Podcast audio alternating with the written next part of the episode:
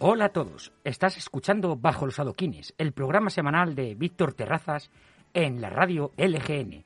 A los mandos hoy se encuentra Chus y hoy traemos un programa bastante especial, el punk, la destrucción creadora. Hoy vamos a hablar acerca de este género musical, acerca del fracaso y la rabia de una generación perdida y sin futuro que superó todas las barreras de la música, pudiendo encontrar el punk en prácticamente todas las partes, en el arte, en la moda, en el cine, en las revistas. Eso sí, todo ello como una deformación del caos y del ruido. El punk representó un nuevo agente revolucionario en la cultura anglosajona de los años 70, y como decía un locutor de la BBC, era una amenaza más fuerte a nuestro estilo de vida que el comunismo ruso o la hiperinflación. Consideramos el punk como un fenómeno con una importante carga ideológica, expresada a través de su ruptura con el rock tradicional, de su ruptura estética y de su vocación de movimiento alternativo. Hoy vamos a hablar del punk estudiando dos aspectos centrales. Por un lado, los valores y la influencia, así como su origen, y por otro, una serie de canciones que muestran esas interconexiones entre la política y la música. Vas a escuchar Blizzard Bob de 1976 de los Ramones.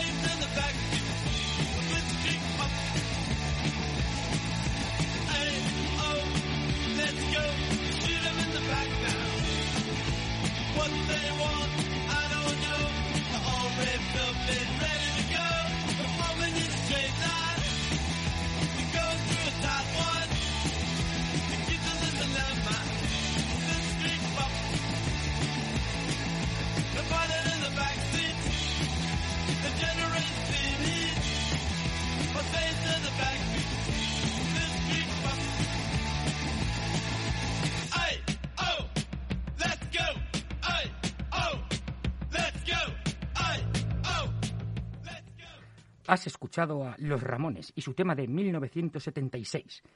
Para centrarnos un poco en los valores del punk, hay que aproximarse a la filosofía, a la estética y a las pautas de comportamiento de este género musical, un fenómeno artístico que se, selecciona elementos de las corrientes artísticas y filosóficas de finales del siglo XIX y principios del siglo XX, las vanguardias, especialmente tres, por un lado el dadaísmo, por otro el letrismo y por último el situacionismo.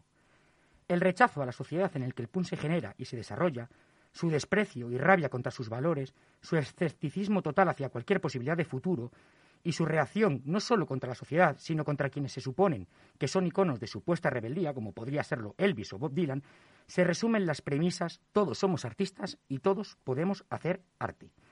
La protesta y la expresión de desprecio hacia cultura burguesa, hacia el rock sobre todo, y en general por todo lo convencional, vienen en parte influenciadas por dichas vanguardias, aunque no fuera un discurso elaborado ni de un, ni de un modo coherente ni intencionado en aquel Reino Unido de 1977.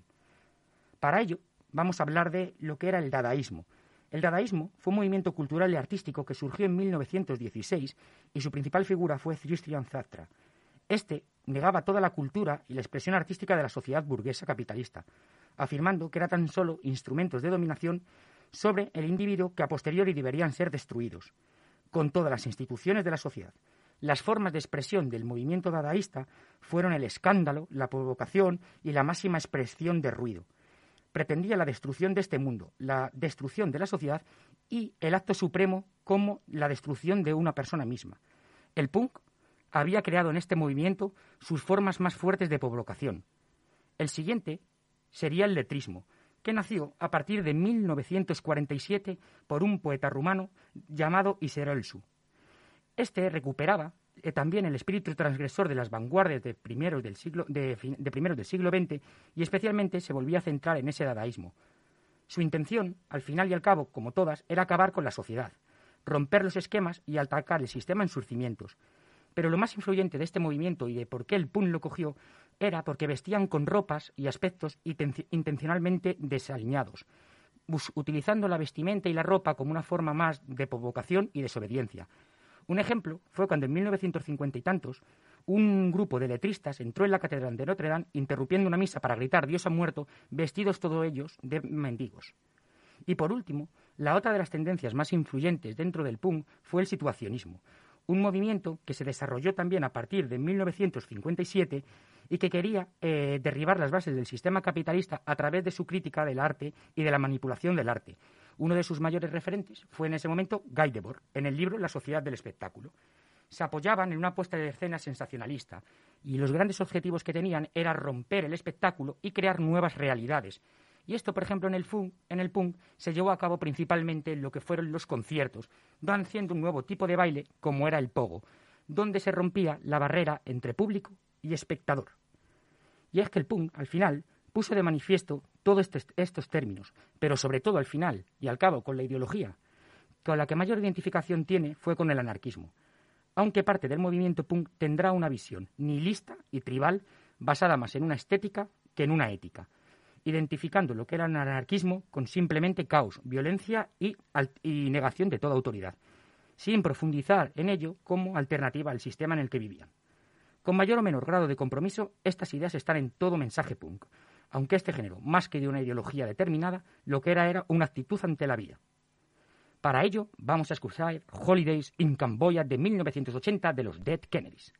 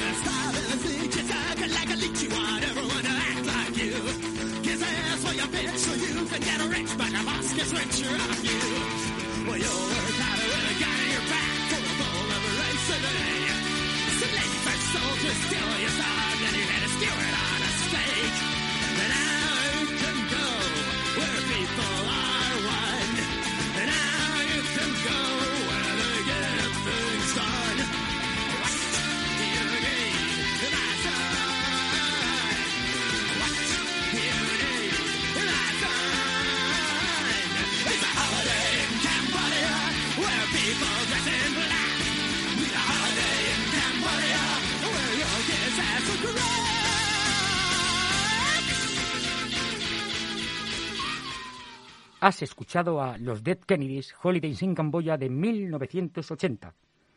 El punk, en los años 70, eh, nació principalmente porque la favorable situación económica de los años anteriores se había convertido en una crisis de gran calibre. Las tasas de desempleo crecieron, las huelgas y las manifestaciones eran habituales, los recortes en servicios sociales aumentaron. El inicio del punk coincidió con el final de la larga reestructuración de Reino Unido tras la Segunda Guerra Mundial. Ahí es donde el punk se hizo fuerte. Más de un tercio de los jóvenes británicos menores de 25 años cobraban el desempleo o estaban parados. Había pocas expectativas de futuro y mucho tiempo libre. Y el inicio del punk se alimentó de sórdidas biografías como la de Sid Vicious, Johnny Rotten o Steve Jones, que emulaban así la experiencia del blues de los desclasados y olvidados. La fecha de partida la ponen en 1977, pero no se puede entender este fenómeno sin el enorme impacto social y mediático que provocó un grupo, los Sex Pistols, en 1976. Otros grupos de importancia fueron The Clash, The Damned, The Woodcuts, Steve Littlefingers, The Undertones o Sun 41, aunque también teníamos los congéneres norteamericanos, los que hemos escuchado hasta el momento, los Ramones, eh, los New York Dolls, The Stones, Patti Smith o la Velvet Underground. Ahora hemos seleccionado unas cuantas canciones, un poco de cada rincón de Inglaterra, en la que parecen que son bastante interesantes y demuestran diferentes facetas como las que podía tener el punk. La primera de ellas es Alternative Ulster de Steve Littlefingers. En demasiadas ocasiones, la música es un reflejo de las ciudades y con ella de los conflictos que en, estas, en sus calles se viven. La situación política, social, económica en Irlanda del Norte durante la década de los 60 y 70 era bastante complicada se reproducía sistemáticamente una escalada de violencia. Los muertos en atentados y por parte de la represión policial en 1972 alcanzaban ya el medio millar de muertos. Un conflicto latente y que ha perdurado prácticamente hasta hace unos días. Desde que la población del norte de la isla, de carácter protestante, siguiera bajo el control de dominio británico y no unida a la República de Irlanda, de carácter católico. Uno de los momentos de mayor importancia fue la dura represión de las dominadas marchas de los derechos civiles de los católicos a manos del Royal Ulster de Glastonbury y de los grupos paramilitares protestantes. El IRA, desde ese momento, se dividió en dos secciones. Por un lado, el IRA oficial y por otro, el IRA provisional, aumentando la escalada de actos terroristas y convirtiendo las ciudades de Belfast y Derry en dos zonas de batallas entre las posiciones de ambos grupos. En medio de este encarnizado conflicto civil, Cuenta la leyenda que en una de las paredes de Belfast apareció una pintada en la que ponía The Clash une a la juventud católica protestante en Belfast gracias al punk. No sabemos si esta pintada es cierta, pero lo que sí podemos asegurar es que fue gracias a este grupo y a su concierto en 1977 cuando el conjunto Highway Stars pasaría de la noche a la mañana a cambiar su registro musical y empezar a hacer punk llamándose Steve Littlefingers. Jake Burns y su conjunto eran parte de la comunidad protestante de la ciudad de Belfast, pero encontraron en el punk la forma de mostrar rebeldía y dar su sincera opinión sobre los actos que estaban ocurriendo en Irlanda. Su canción de 1978, titulada Alternative Ulsters, era una crítica total a las posiciones de ambos grupos en el conflicto, una canción comprometida que les metió en muchos problemas y que muestra cómo los verdaderos perjudicados eran los vecinos de las ciudades donde se producían los diferentes atentados. Vas a escuchar a los Steve Littlefingers.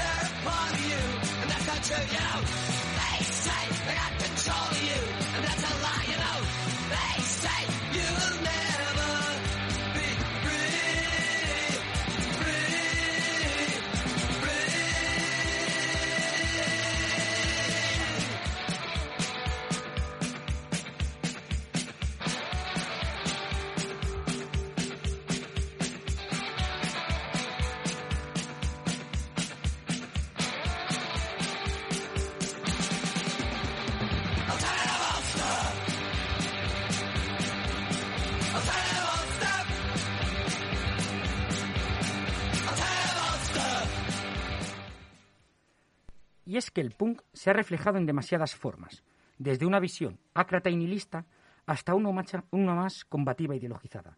La siguiente canción que queríamos presentar y vamos a presentar es What Riot de The Clash, que sin duda alguna The Clash entraría en el segundo grupo, en el grupo de combativos e ideologizados. Este conjunto londinense es uno de los padres fundadores del género, pero a diferencia de otros, pues, pues, tenía una calidad instrumental y lírica digna de admirar, lo que les ha convertido en uno de los mejores grupos de toda la historia de la música popular. Joe Stramer era un afamado estudioso de la música protesta, sabiendo dotar a las canciones de este conjunto de una influencia política como pocas veces se ha visto antes en la historia. Y es que no tienen canción que no se identifique con alguna causa política o de justicia social.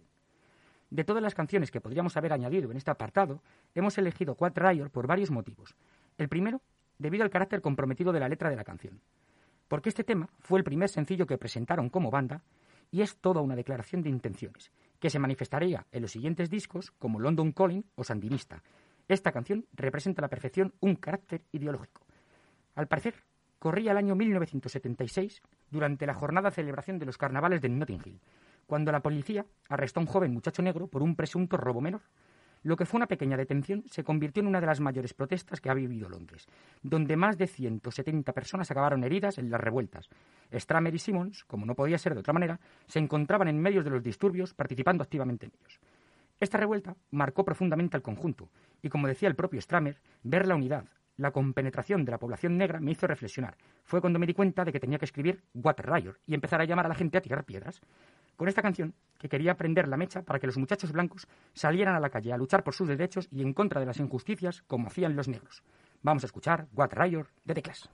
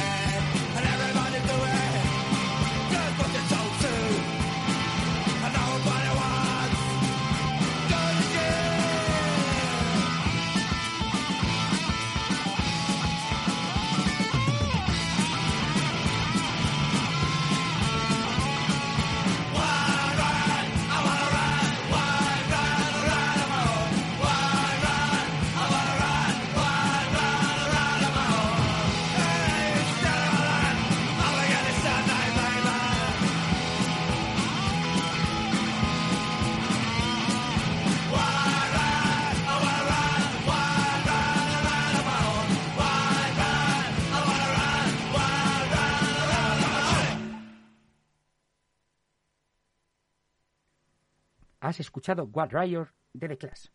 Por supuesto, y con esta última canción vamos a terminar, si no antes explicarla, no podemos hablar de punk sin hablar de uno de los grandes creadores de este género musical, los Sex Pistols. Es necesario escuchar y entender el punk para poder entender el sentimiento de repulsa y de falta de pertenencia de toda una generación.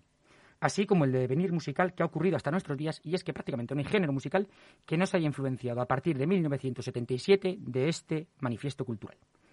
Aunque el punk empezó a fraguarse en los Estados Unidos, fueron cuatro jóvenes de un barrio periférico de Londres quienes le dieron forma. Este grupo fue formado en el 75 por Johnny Rotten, Steve Jones, Paul Cook y Glenn Mallock, y se dio a conocer gracias a una entrevista realizada en 1976 para un programa televisivo llamado Today. Ese día, y gracias a que el grupo Queen no acudió a la cita, el mundo entero pudo conocer a los Sex Pistols. Como dijo el propio Johnny Rotten, no nos interesa la música, solo nos interesa el caos. Estos jóvenes marginales se encontraban en un programa de máxima audiencia y ese caos del que nos hablaba Rotten se hizo visible para toda la población. El nuevo enemigo público número uno de todo Reino Unido había nacido, y esto no hacía nada más que empezar. A partir de ahí, la situación para el grupo cambió de manera imprevista. Cada vez tenían más enemigos, pero también crecían sus acólitos por todas las partes a donde iban. A los pocos días sacaron a la venta su primer sencillo, Anarchy y en the UK, que en las primeras semanas vendería más de 50.000 copias. Para que nos hagamos una idea de la importancia que tuvieron de los Pistols, de los 20 conciertos que tenían programados, entre prohibiciones y descontrol solo se pudieron celebrar seis conciertos. La prensa encontró en este grupo un filón. Representaba todo lo que la alta sociedad inglesa detestaba, y con sus publicaciones siguieron generando un fuerte clima de tensión. Todo el país, o al menos sus clases más conservadoras y tradicionales, estaban de celebración un día. Era el júbilo de plata de la reina Isabel II, y los Sex Pistols le entregaron un presente que jamás olvidaría, una canción que se publicó en junio de 1977 titulada God Save the Queen, en honor al himno de Reino Unido. Este tema puso patas arriba a toda la sociedad británica, un himno que se metía con todos los tótems sagrados, les faltaba solo el té. Y es que se metieron desde la monarquía hasta con la reina, pasando por el Estado o el falso patriotismo inglés. E incluso los Sex Pistols, junto a su conocido manager McLaren, el día de la celebración alquilaron una barcaza y se recorrieron el Támesis tocando la canción mientras la reina estaba en Westminster. En este tema entraría dentro del apartado institucional por sus referencias al poder, y en este caso concreto a la corona británica, siendo una canción de suma importancia y llegando a ser restringida en todos los medios públicos, salvo en este, claro. Incluso los fabricantes de vinilos se negaron a presentar la portada del single en un principio. Aún así, el sencillo llegó a ser el número dos de las listas oficiales, e incluso existe la leyenda de que fue el número uno, pero no podían ser reconocidos. Esta canción se ha convertido en un himno temporal que nos demuestra que sí, que si seguimos como estamos, estamos sin futuro. Vas a escuchar God Save the Queen y con hoy se acaba el programa de Bajo los Adoquines. Ha sido todo un placer.